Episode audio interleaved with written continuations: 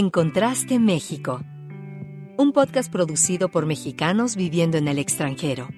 ¿Qué hacemos? ¿Cómo vivimos?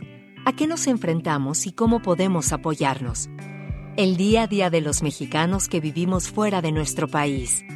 Gabriela Romo y Jorge Rendón conducen este diálogo global. Escúchanos. Estamos contrastando opiniones y encontrando puntos de vista. Bueno, ¿Cómo están? Bienvenidos. Yo soy Jorge Rendón, soy comunicólogo, publirelacionista y resido en Reino Unido. Hola, ¿qué tal? Yo soy Gabriela Romo, soy psicóloga, comunicóloga y yo vivo en Washington, D.C., en la capital de Estados Unidos. Oigan, pues muchas gracias por escuchar este podcast en Contraste México, que nace del placer de intercambiar opiniones, experiencias, puntos de vista y, también de conversar sobre diferentes temas para mexicanos eh, viviendo en el extranjero. Hoy eh, vamos a hablar de, un tema eh, que tiene que ver con mexicanos que son empresarios mexicanos que, montan sus empresas en, el extranjero. Eh, sabemos que, poner una empresa en, otro país no es nada fácil. Además, sabemos que representa muchísimos retos, hay muchos criterios, hay muchos requisitos, legislaciones, y, bueno, pues hay que seguirlas. Eh, por supuesto que nos enfrentamos también a diferentes culturas, a otros mercados, en fin, a, muchas cosas. Y para esto, el día de hoy, tenemos a dos invitados. Eh, por un lado, nos acompaña eh, Katia, Katia Torres de la Rocha. Muchísimas gracias. Ella hizo una mm, carrera en administración eh, de, empresas. también tiene un máster en finanzas y un posgrado en educación. Eh, ella se traslada a, bueno, estuvo en, Madrid, en, donde abrió un restaurante, eh, eh, abrió el, el mestizo, el restaurante mestizo en, Madrid, y, luego también ayudó, bueno, y abrieron el restaurante mestizo en, Londres, y luego Burrito by Mestizo también en, Londres. en el 2009, ella deja los restaurantes y se convierte en fundadora eh, y directora de Mex Grocer. Mex Grocer es la primera tienda de productos mexicanos de venta online en Reino Unido. Ella, eh, bueno, eh, con, esta empresa tiene la distribución para Europa de algunas marcas eh, surte a pequeños negocios dentro de Inglaterra y también a muchos restaurantes y tiendas de productos mexicanos en Escocia, Holanda y España. Y eh, también por ahí en 2014 lanzó una iniciativa Mex Import, eh, suministrando alimentos mexicanos a supermercados y otros negocios. Muchas gracias, Katia, por estar con nosotros.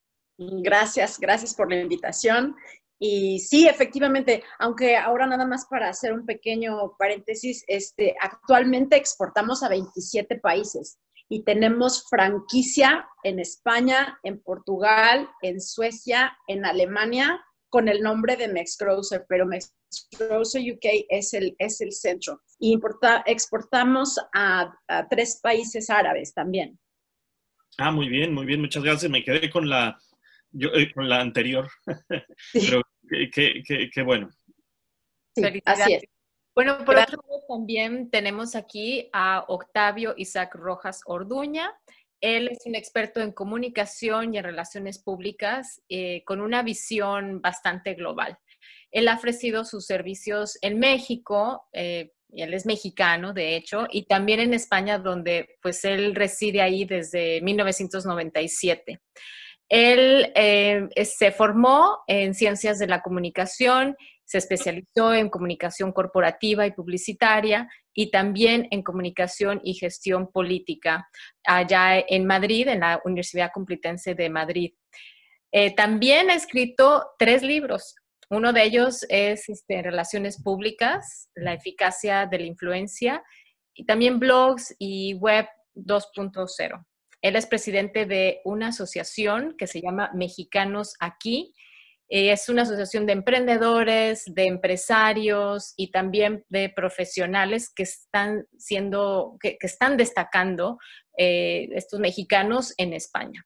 Muchísimas gracias, Octavio, también. Gracias, Katia, por estar con nosotros.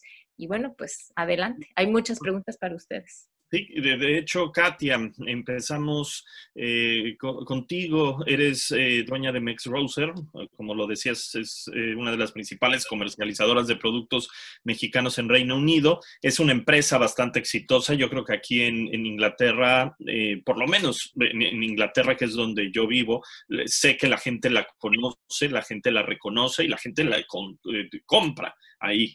sabemos que, tiene bastante éxito y reconocimiento. Nos cuentas un poco de, de, Mex Grocer y, cómo ha sido además la recepción de, los productos mexicanos en el extranjero. Eh, si, además si, son mexicanos o extranjeros los principales clientes.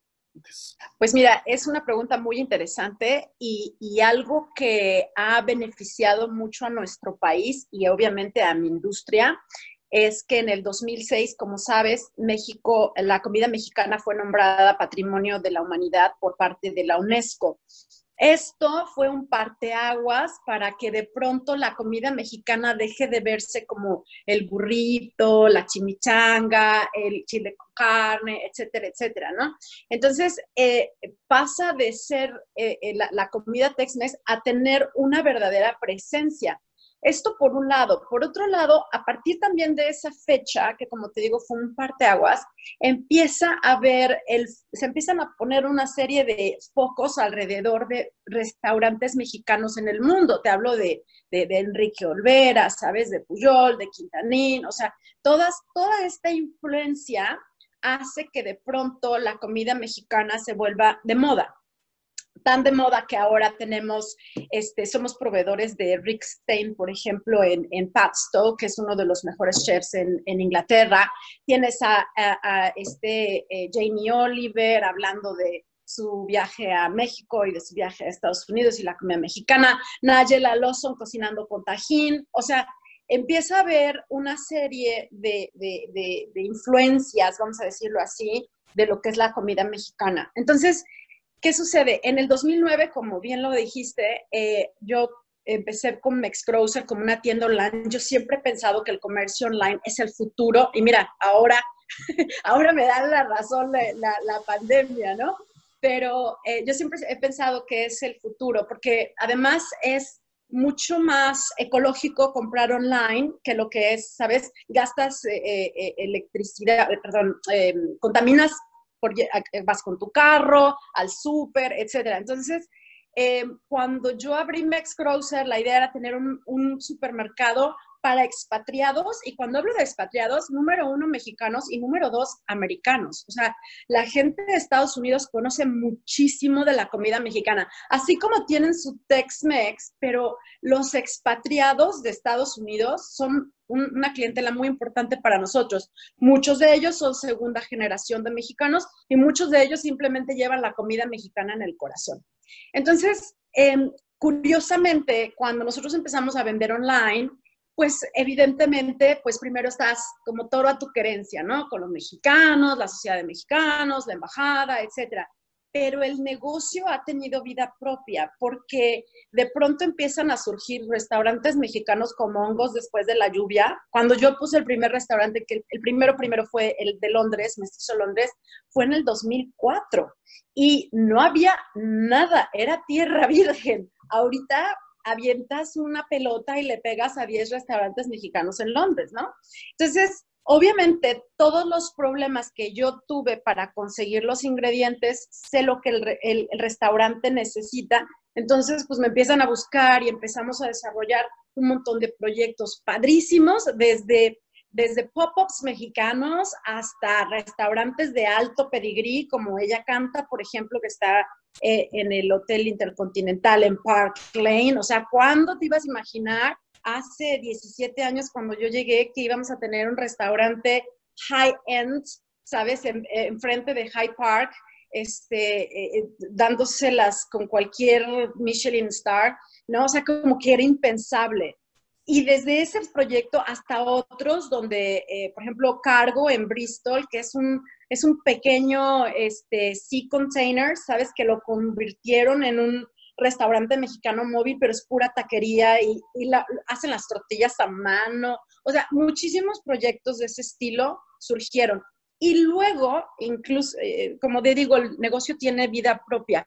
Y luego nos empiezan a buscar tiendas, distintos tipos de tiendas. Acá en, en el Reino Unido se dan mucho, como bien ustedes lo saben que han estado acá, este, las farm shops y las tiendas de conveniencia, ¿no? Donde tienes pues eh, una serie de productos que no se encuentran en supermercados, etcétera, y me empiezan a buscar para tener una pequeña zona de México.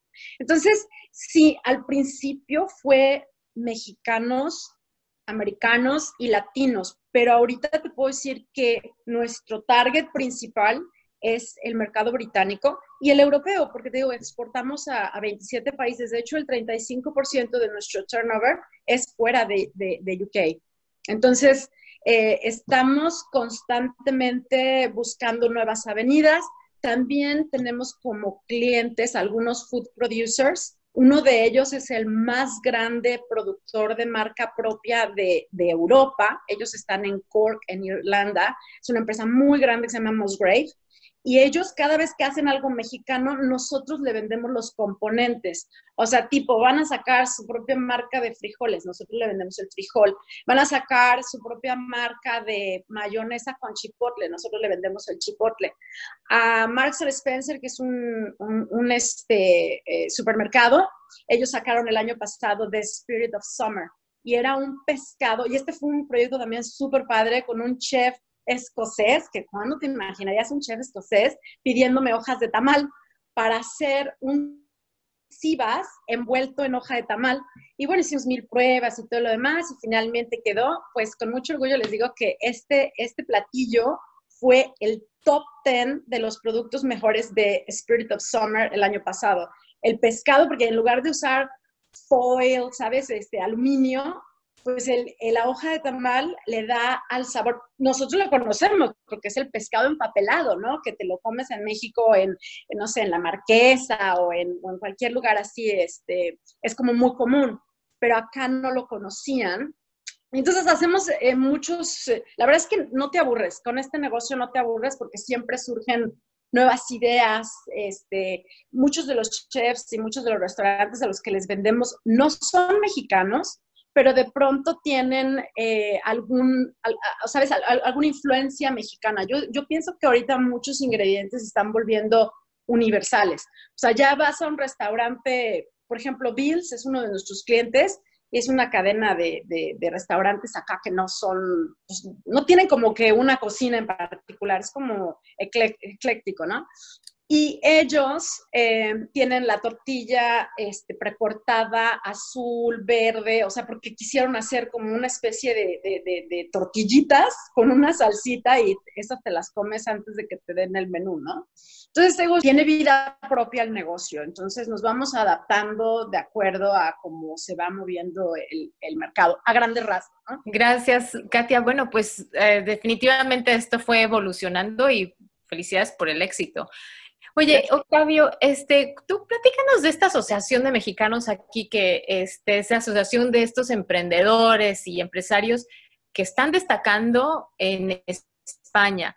Cuéntanos eh, de qué se trata, cómo ha sido también el proceso y también si nos puede, tú que conoces a, bueno, a este sector en España, pues, ¿cuál es como más o menos el perfil del mexicano empresario? Este, allá en, eh, España. Em, y no sé, o sea, ¿cómo son vistos también a estos empresarios mexicanos allá? Bueno, dos cosas antes de pasar a hablar sobre mexicanos aquí. en España hay 11 eh, e-commerce de productos mexicanos, incluyendo Nextbrowser, ¿no? Es decir, que aquí hay una competencia grande. Lo que es verdad es que son muy locales, muy pequeñitos y no tienen todavía infraestructura, pero que, así como con los restaurantes ya también se está viviendo una saturación del mercado, que a mí me sorprende que haya 11, porque yo digo, bueno, ya con 3, 4, 5 podrían atender a todo el mundo, pero no. La verdad es que incluso hace dos meses surgió uno nuevo y está teniendo éxito. Eh, eso por un lado. Y luego por otro lado está que nosotros intentamos ser una asociación de una nueva generación. Que en lugar de que haya eh, proveedores de, materia prima y que luego haya unos terceros que hagan una transformación y que eh, justamente por esa creación de valor obtengan mucho más rédito, la idea que yo tengo que no sé, igual me, me, llevará otros 20 años, otros 22 años, pero espero verla, es que sean los mexicanos quienes hagan eso. Que, que, los mexicanos no se lo queden los islandeses, ni los holandeses, ni los españoles, porque es una cultura que genera billones de dólares a, cada año desde hace mucho tiempo. Así como dice Katia muy bien con la... Eh, con el tema de la, de la comida, y no es la, toda la comida mexicana, porque luego hay esta idea de que es toda la comida mexicana, no, es eh, se juntaron una gente de, de, Oaxaca, hicieron toda la documentación, muy interesante, la compilaron y la presentaron y fue aceptada, pero es de una forma de hacer la comida oaxaqueña, no es toda la comida mexicana. Porque claro, la gente decía, no, los tacos de, de al pastor y las tortas, no, eso no es, eh, no está reconocido como como bien inmaterial. O sea, es una cosa mucho más específica, ¿no? Eh, entonces, justamente es, de ahí surge la, la, idea de, de, crear mexicanos aquí. Una asociación que está registrada en el Ministerio del Interior de España desde hace ya un poco más de dos años y que reúne pues, a los empresarios, emprendedores y también profesionales destacados, ya no solo de de, España, porque también durante este tiempo hemos cambiado el chip ya estamos empezando a, pues, a, incluir a gente de toda Europa, porque al final Europa es un solo mercado. Ahora los ingleses se van a ir, ni modo, pues ahí, allá ellos, pero va a seguir siendo un, mercado muy grande. Y ya una vez que estás en España, pues ¿por qué no piensas y dices, bueno, pues si está a X horas en coche Italia, pues también vende la Italia. O lo mismo sucede con Alemania y con tal. Entonces, bueno, pues eh, estamos conviviendo varios, eh, varios niveles, ¿no? Por un lado, los que están empezando y que con mucho esfuerzo pues han salido del tema de voy a este, vender informalmente, es como ya, o sea, pero vender informalmente tiene una serie de peligros y, eh, y, no es justo para la gente que hace todo el esfuerzo de tenerla todo legalmente, ¿no? Luego están la gente que ya lleva tiempo. Sobre todo los empresarios eh, son gente que, sobre todo los más destacados, los que ya llevan tiempo en España viviendo. Es, todavía falta esa generación de gente que llegue y que abra el negocio y que se ponga a, avanzar, ¿no? Eh, y luego, bueno, pues tratar justamente de, de, unir todas estas fuerzas para tener esta mm, capacidad de negociación y llegar y decirles a los, pues a los Tesco, a los diferentes supermercados y empresarios, que no hablen entre ellos, sino que hablen con los mexicanos, porque nosotros realmente sabemos. Me parece muy bien todo lo que está diciendo Katia, Jamie Oliver y todo eso, pero al final, ¿quién, quién está teniendo la voz real de, de lo mexicano, no? Eh, pues esta señora que tienen, los que han surgido en YouTube, hablando sobre la comida mexicana ahí en el campo, no sé qué, y luego también, por otro lado, eso es un poco una visión muy idílica, ¿no? Porque también está los más avanzados. De hecho, aquí eh, pues teníamos a una estrella Michelin que ha decidido cerrar y que ahora, bueno, pues tendrá otro, otro, otro proyecto próximamente y que podamos avanzar en eso, ¿no? O sea, en, en, que la creación de valor se quede en México y para los mexicanos. Porque cada vez que, que escucho estas historias digo, ok, está muy bien, pero por otro lado digo, ¿y por qué Chicago no, no, no nos quedamos los mexicanos? Son miles de millones de dólares. Esa es un poco la idea eh, que, con la que nació la, asociación, que no es una asociación en donde solamente haya gente del ámbito de la alimentación, sino pues que hay médicos, hay abogados, hay de todo, que también por otro lado, la, hay, recientemente se ha firmado una modernización del Tratado de Libre Comercio eh, en México y es, y es algo que tenemos que aprovechar y que tenemos que aprovechar cuanto antes, porque nuevamente nos va a pasar lo mismo, que van a llegar los italianos, que van a llegar los españoles y que se van a hacer con todo ese pastel. Aparte de que van a llegar y van a, sin ningún tipo de cortapisas, van a poder ofrecer sus productos y servicios eh, en México sin ningún tipo de, de, limitación. Entonces, bueno, esa es la parte buena, que los mexicanos vamos a recibir, o los que residen en México, por los productos y servicios europeos. Lo malo es que ese dinero no se va a quedar en México, sino que se va a volver a Europa. Entonces, un poco esa es la idea. ¿no? Lo que pasa es que, claro, hace falta dinero, hace falta visión, hace falta también compromiso. Y bueno, pues eh, nosotros somos independientes porque no vemos en la parte pública ninguna de esas características. Entonces preferimos hacerlo como sociedad civil, independientes, y empezar a avanzar. Poco a poco, pero bueno, ahí vamos avanzando. Pues llevas muchos años también en esto, nos conocemos desde hace, desde hace muchos años, Octavio, y sé que ahí estás en la lucha, en la lucha, y, yo creo que es muy importante. Ahora, en, eh, Katia, eh, me gustaría preguntarte, eh, cuando estamos hablando de empresas, de empresarios, ¿cuáles serían los retos que tú ves que enfrenta un mexicano a la hora de querer abrir un negocio en el extranjero? Yo creo que uno de los principales problemas para, no problemas, retos, eh, para poner un negocio en el extranjero es la parte cultural, la idiosincrasia, como decías muy bien, la regulación, em, perdón, lo decía Octavio, ¿no? En términos de la formalidad, de, de que lo que se requiere, etcétera, etcétera. Em, pero yo creo que además puede ser por un lado un reto, pero también como mexicanos somos súper adaptables. Eh, yo, yo siempre les he dicho, es que ahorita me hablan de una crisis. Yo digo, es que yo soy hija de la crisis. O sea, yo nací en los setentas, cuando Porfirio Díaz iba a defender el peso como un perro. O sea, ¿sabes? Hemos vivido en México cuando no fue San Juanico, fue el temblor, cuando no fue Salinas, cuando no es, ¿sabes? Todo lo que nos ha sucedido. Y, sin embargo, como por ahí, y sin embargo se mueve. Es decir, y sin embargo siguen surgiendo negocios, empresarios. Yo creo que México es un país de oportunidades, a pesar de la delincuencia, a pesar de todo lo que está sucediendo en México, que si los narcos, que si los, la parte política, lo que tú quieras. Yo soy de guerrero, de una parte pues yo soy de, la, clase media, media jodida, porque no existe en México la clase media. Esa es una utopía, ¿no? Este, en México eres upper media class o eres clase media, media jodida. No existe nada, no, existe una, clase media grosa como lo, como lo existe en Europa. Y sin embargo, este, yo trabajé, busqué, me conseguí una beca, me conseguí esto, o sea, y, he visto mucha gente que viene de la nada.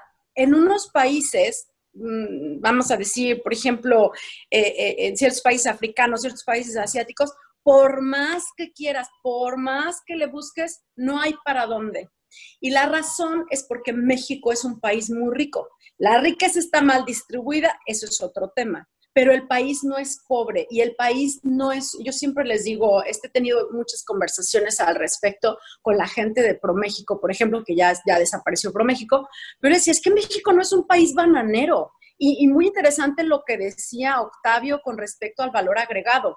A mí me han ofrecido muchísimas veces, oye, vamos a importar commodities. No quiero commodities. ¿Por qué? Porque los commodities generan pobreza. Eh, que siempre nosotros nos hemos enfocado en productos con valor agregado para que genere la, la, riqueza, ¿no? Entonces, ya una vez que tú eh, entiendes que estás en otro país, que tienes las barreras del idioma, que curiosamente la barrera del idioma para mí fue más difícil en España que en Inglaterra. porque es, otra cultura, es, otra, es otro español, es otra forma de hacer negocios, es otra forma de, a mí, este, eso que si el blanco y el negro, yo decía, pues, pero, pero ¿dónde, no? ¿De qué me hablan? O sea, yo además, sobre todo, venía de Inglaterra, de que todo es así súper este, formal y de pronto en España yo estaba como que toda sacada de onda, ¿no? ¿Cómo, cómo hacen los negocios allá?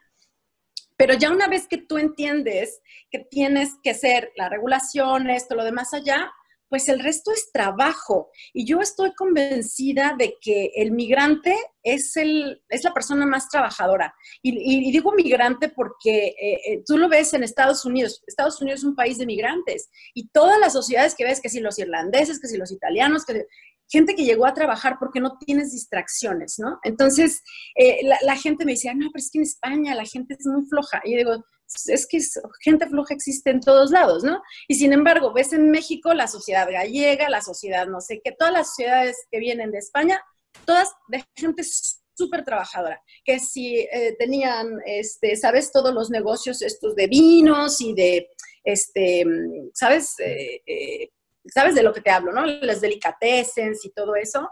Sí, claro. Y la verdad es que cuando eres migrante no te queda otra más que trabajar, ¿no? Y, y, es, es, constante. Yo te digo algo que lo he dicho este, fuerte y querido ser empresarios no es para todo mundo. Yo he escuchado a veces eh, gente o oradores o lo que sea que dice, es que el, empresario, cualquier persona que quiera puede ser empresario. Yo, no, comparto esa idea, porque si tú vas a ser empresario, tienes que estar consciente que el 99% de tu tiempo es resolver problemas.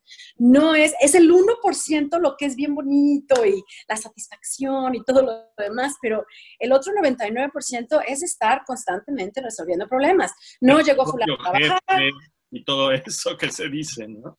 Exactamente, y es irte a dormir pensando en el negocio, despertar pensando en el negocio, buscar, ¿sabes? Y a veces estás dormido y estás soñando con el negocio. Tienes que ser creativo, tienes que adaptarte a las nuevas circunstancias, leer el periódico todos los días o estar al pendiente de, de ¿sabes? Los current affairs, como dirían los ingleses.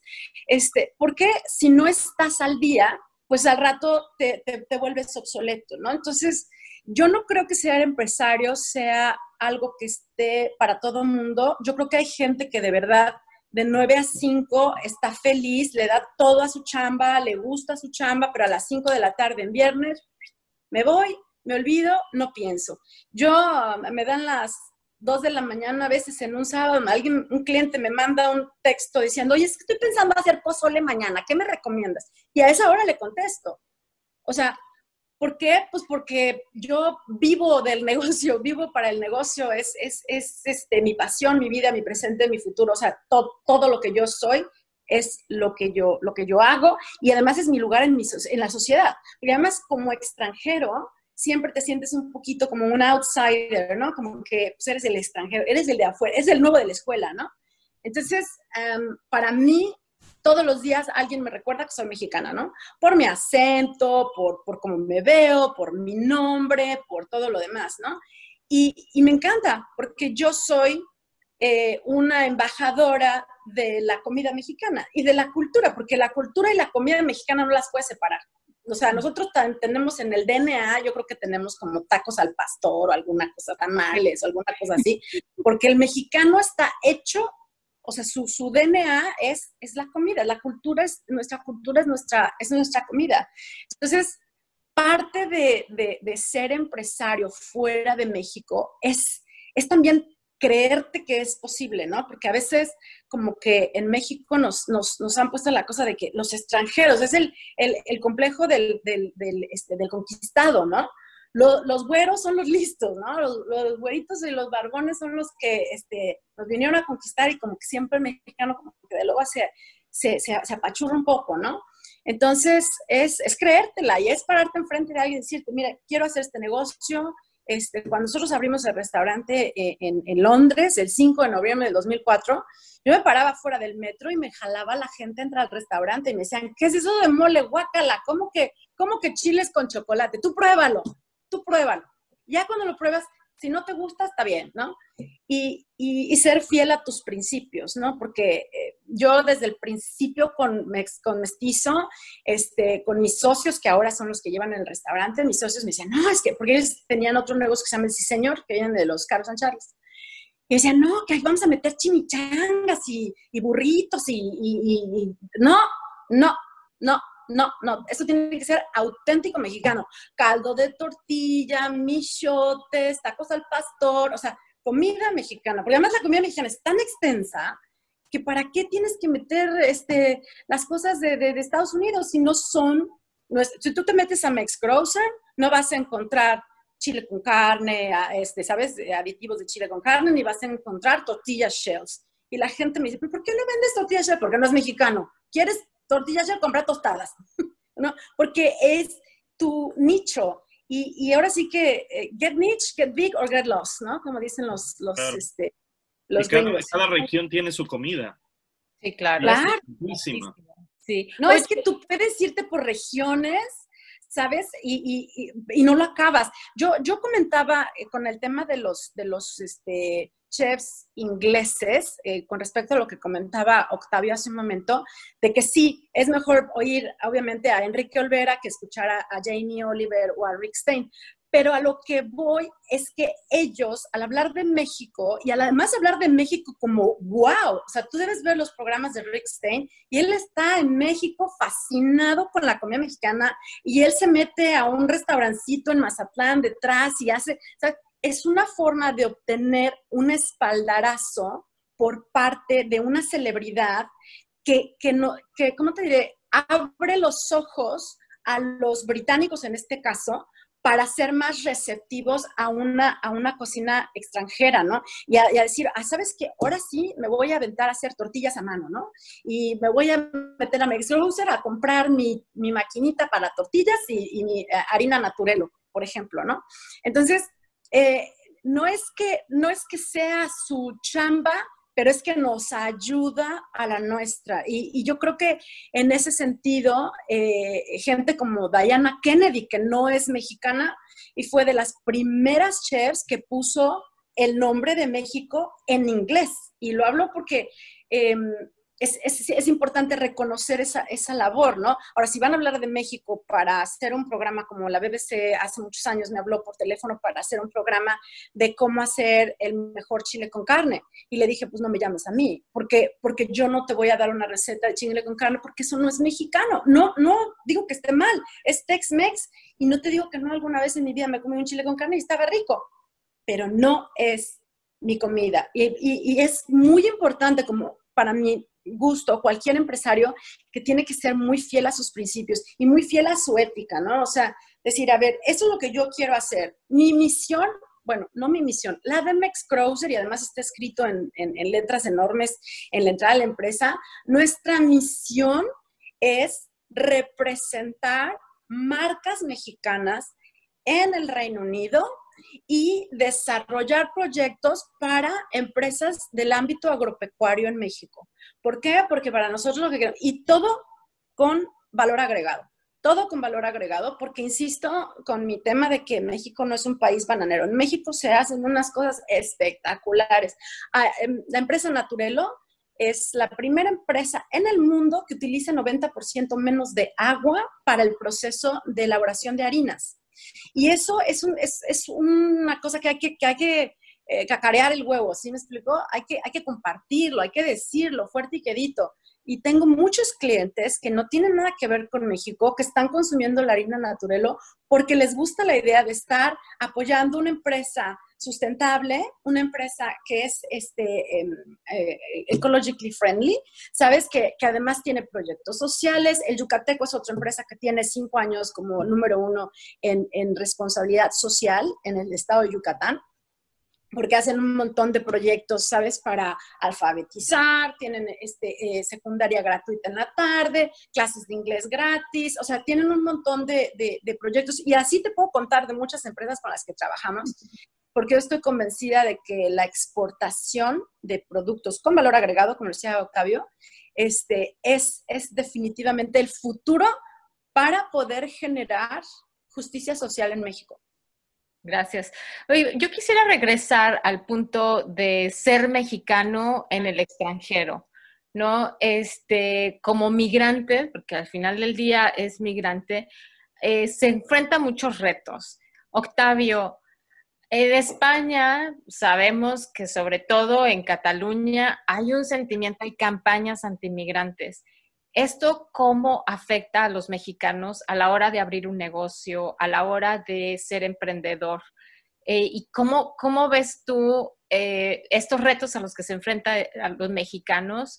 ¿Cómo le hacen para romper estas barreras y ser exitosos? ¿Tú cómo lo ves, Octavio? A ver, en realidad a los mexicanos nos quieren en toda Europa. Eso es verdad. en todo el mundo. Puede haber algunos eh, locos que puedan estar atacando a los, a los latinos en general, eh, pero cuando dices que eres mexicano es como, ah, no, entonces sí, bienvenido, ahora alemanito, Hugo Sánchez, lo que quieras. O sea, no digas lo mismo con si eres ecuatoriano, si eres colombiano, si eres boliviano, porque sí hay como una, una diferencia de trato. A nosotros nos tienen en muy, muy, buen, eh, muy buena consideración.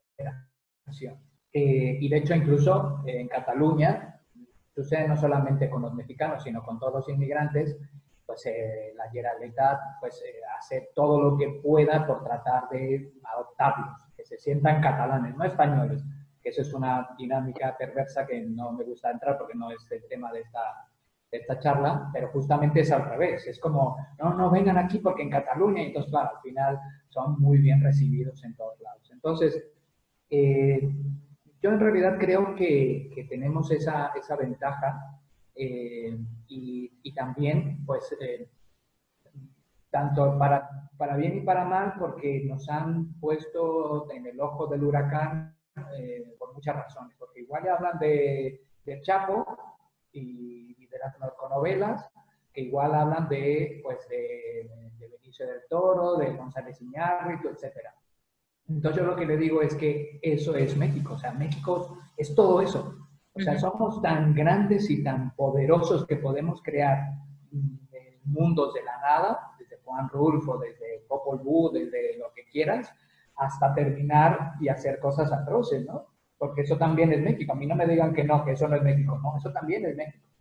Y esa vivencia de la cercanía de la muerte también hace que la gente pues, viva muy intensamente aparte de lo que decía Katia antes, de que somos hijos de la crisis y que constantemente nos estamos tratando de, de, reinventar porque es que ya está nuestra, en nuestra mente. Es como que no te puedes quedar quieto porque luego no sabes si las cosas se van a ir a todas atrás de y vas a tener que empezar de cero. Entonces estás como que, no, no, güey, no te, no, te, no te quedes ahí, sino que ahora le lánzate, hay que actualizarse. Entonces, claro, también eso está, eso está claro que, nos, que es una situación y una actitud que tenemos y una pregunta que yo hago, que cuando la hago hay algunas personas que levantan la ceja, es ¿cuántos restaurantes colombianos, ecuatorianos, colombianos conocen? No, no hay. En cambio, mexicanos es como, no, yo he estado, no, oye, recomiéndame. Claro, es que eso también es un valor que nosotros tenemos que explotar. Eh, y eso es algo que ya está, eh, ya lo tenemos ganado. Ahora lo que digo es que tenemos que ir al siguiente nivel, ¿no? Así como si estuviéramos en un videojuego, bueno, ya pasamos este nivel, pues ahora el siguiente nivel.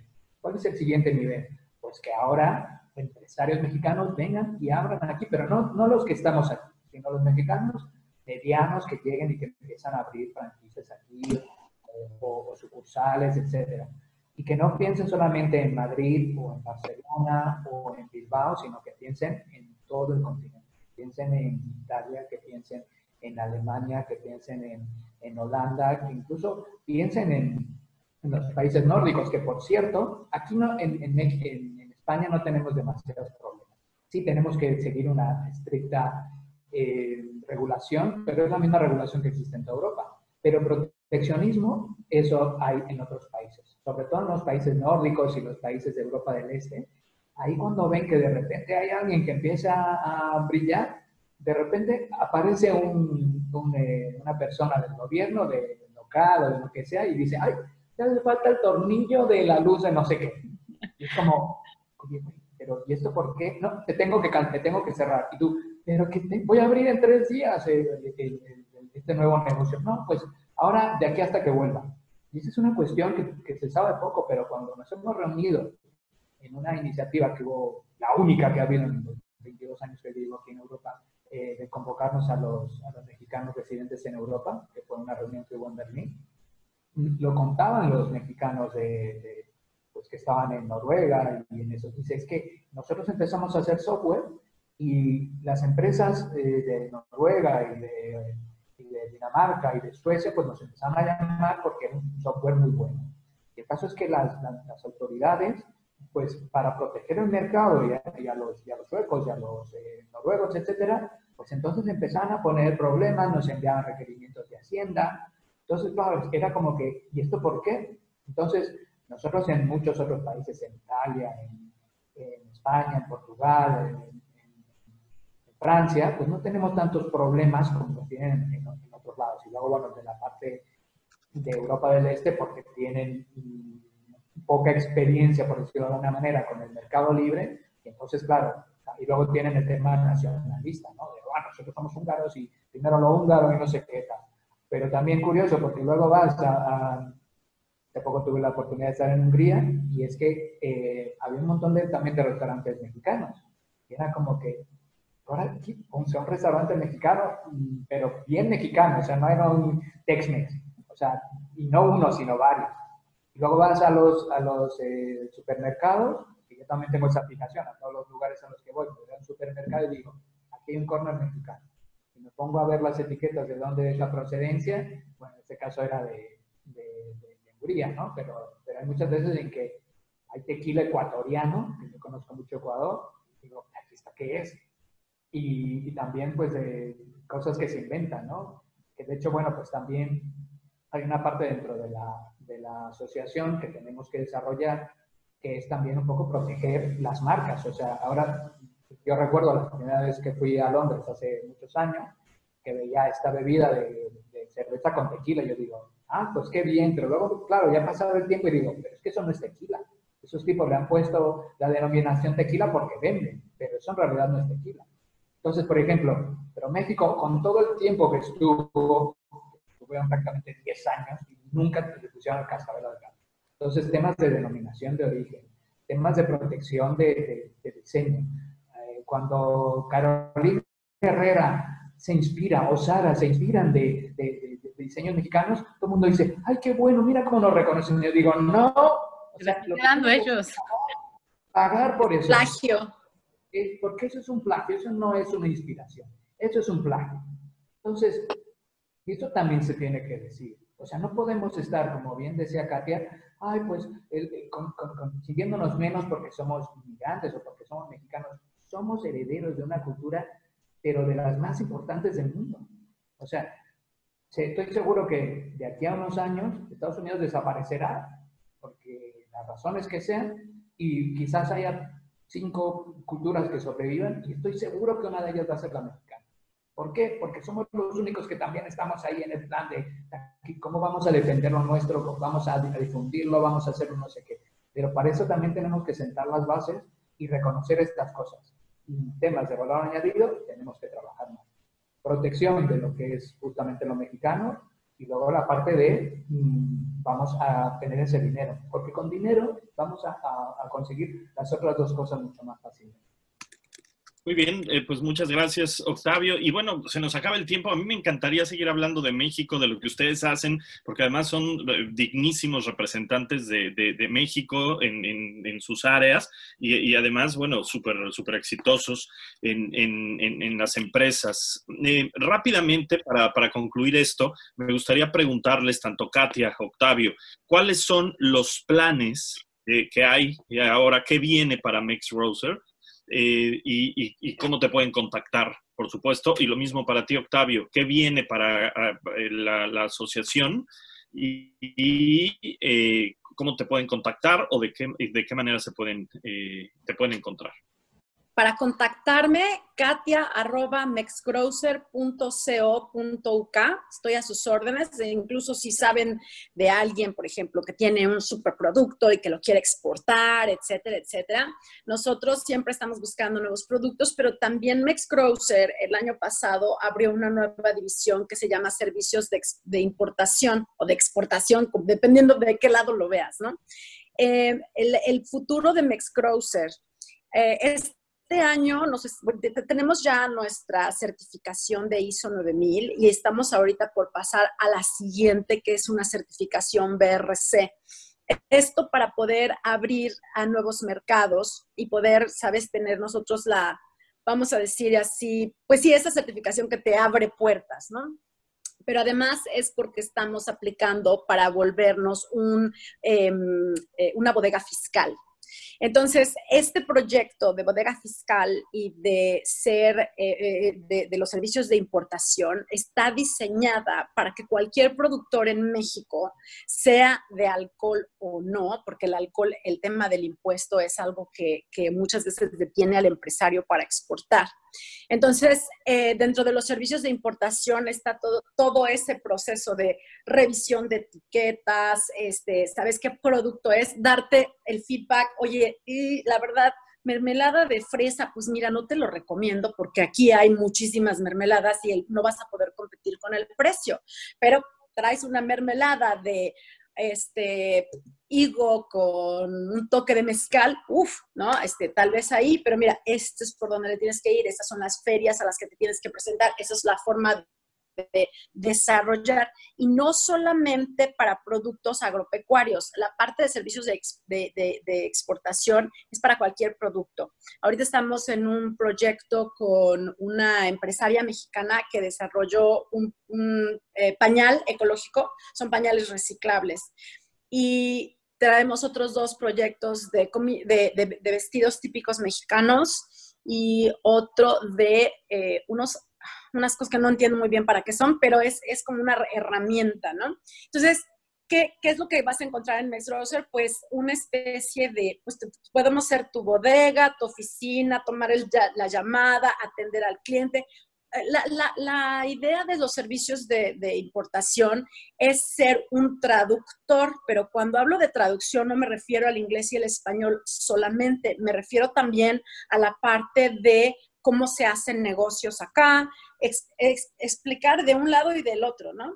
Este, y servir como de puente entre el productor mexicano y el, posible consumidor en, en, Europa, porque como bien lo decía Octavio, estamos muy cerca, o sea, la distancia entre Edimburgo y Atenas es la misma distancia entre Tijuana y Cancún, o sea, eh, eh, todo lo que es Europa, pues prácticamente este, somos unos solos y Brexit o no Brexit, eh, Inglaterra va a tener, Reino Unido va a tener que seguir haciendo negocios con Europa porque es nuestro principal socio comercial. Eso, de alguna forma, eh, habrá este, eh, algo que sucederá mágicamente, a lo mejor el 31 de diciembre, este, pero vamos a, seguir haciendo negocios con Europa, eso es, eso es un hecho, ¿no? Entonces, ese es el futuro de Mexbrowser para nosotros, ser una plataforma para cualquier productor en México que quiera exportar, porque la exportación es, es abrirte un mundo nuevo, ¿no? De, de, posibilidades, de clientes. Eh, le ayuda mucho a México el tipo de cambio, que lo puedes ver por un lado negativo, pero también por otro lado es muy competitivo en precio, ¿no? Entonces, hay muchas oportunidades de negocio de este lado del charco y la idea es de que Max sea la casa de cualquier mexicano que, que, quiera hacer un, un proyecto de exportación. Muy bien, muchas gracias, Katia. ¿Y Octavio? Sí, eh, nosotros nos pueden encontrar en la página web mexicanosaquí.com y se pueden, pueden enviar un correo a contacta arroba mexicanosaquí.com y los, eh, los, proyectos que tenemos para los próximos años pues son también ser un, una organización que ayude a echar luz sobre las cosas que, que ahora mismo están ocultas. Eh, por ejemplo, la modernización del Tratado de Libre Comercio Europea México es muy poco conocido, salvo para la gente que tiene intereses eh, para hacer negocios en México. Eh, hay, hay, gente que ha hecho estudios sobre las eh, pequeñas empresas italianas, españolas, alemanas, etcétera, y estamos hablando de pymes, no estamos hablando de las grandes empresas, y las hay por miles en, en México. Sin embargo, cuando empiezas a ver cuántas de estas empresas pymes ya hay en España, en Italia, estamos hablando de apenas unas decenas. Y yo creo que en algunos casos ni siquiera llega a la decena en, un país tan grande como Italia. ¿no? Y, cuando uno se pregunta, pero es porque no es eh, un mercado mexicano pues, eh, capaz de, de, generar ese valor, es al revés. O sea, hay muchísimo eh, valor que las empresas pymes españolas y europeas están viendo en el mercado mexicano, tanto a nivel de alto valor como también de, de cosas de muy bajo valor, y por eso es que van y, radican y, son, son, prósperas en, nuestro país. De la misma forma, pues se tiene que pensar en hacer esto, pero también desde un punto de vista realista y ya con la gente que estamos haciendo. El problema con, que existía con el supuesto apoyo público, pues es que era pues casi un compadreo y prácticamente una oficina para sus negocios. Ahora de lo que se trata es, estos negocios son para la gente que realmente hacemos negocios. Entonces, justamente, eh, pues queremos tener una, una red de, de, contacto en diferentes países para que la gente que quiera eh, eh, sí, importar a, exportar a Europa, pues que lo pueda hacer y que de repente al llamar a una puerta en realidad esté eh, llamando a, cinco puertas de cinco mercados distintos o diez mercados distintos o lo que sea, para que no solamente diga, oye, quiero exportar a España. Ok, aquí te ayudamos a que exportes a Italia, a España, a Alemania, a Francia y, así que, lo vean, que podamos nosotros ser ese, ese punto porque tenemos especialistas en el ámbito pues, eh, legal, en el ámbito también de comercialización, evidentemente en el ámbito de comunicación y marketing. Es decir, nosotros podemos ayudar no como empresa, que también podemos eh, dar su servicio como, como profesionales, sino también como, como asociación, porque algunas veces también eso sucede mucho, que la gente llega y dice, oye, yo quiero exportar, pero no sé qué hacer. Y tú, bueno, pues eh, lo que te recomiendo es tal y cual, porque también es verdad que es algo que, va a suceder mucho en Europa, que tiene que abrir eh, las fronteras, y más a los, a los inmigrantes empresarios. De hecho, ya hay algunas eh, formas migratorias novedosas de gente que, que, viene, que puede residir aquí eh, para, para, poder hacer estudios de mercado, etcétera, que antes no había. Antes era como que o eras un inmigrante por cuenta ajena o, eres, eh, o te has casado con alguien eh, y entonces tienes la posibilidad de recibir. Entonces, todo este cambio que se está viendo, yo creo que es un poco conocido y hay muchos que vienen también un poco mal aconsejados, que se acercan a las grandes bufetes que les cobran 10 mil, 20 mil dólares o, o, euros o libras por hacer un trámite que es gratuito. Y entonces es como, no, ¿por qué no vienes con nosotros? Nosotros te decimos, y por algunas veces simplemente eh, la indicación de, gente especializada y una, eh, digamos, en un ámbito, pero también varias en diferentes ámbitos y varias en diferentes países, y podemos hacer ese, esa conexión y es gratuita. Simplemente, ni siquiera tienes que ser miembro de la asociación, pero lo que queremos es que ese, ese valor, ese dinero que se genere, que se quede en manos mexicanas. Porque lo que, también de lo que se trata es no solamente, y en este caso quizás soy un poco liberal, ¿no? O sea, la mejor forma de ayudar al país es dando trabajo. Me parece muy bien todas las ONGs y todo esto que se hace, no sé qué, pero si al final se pueden hacer trabajos que, que, también sean bien remunerados, y eso también está planteado tanto en el Tratado de Libre Comercio con el loco de Trump como en el Tratado de Libre Comercio de la Unión Europea, eso es algo que, por desgracia, nos vienen a imponer desde fuera a los empresarios en México, porque el valor que se quedan los empresarios mexicanos es el 71% eh, de lo que se genera. Y en otros países es eh, apenas pues, el 25, 40%.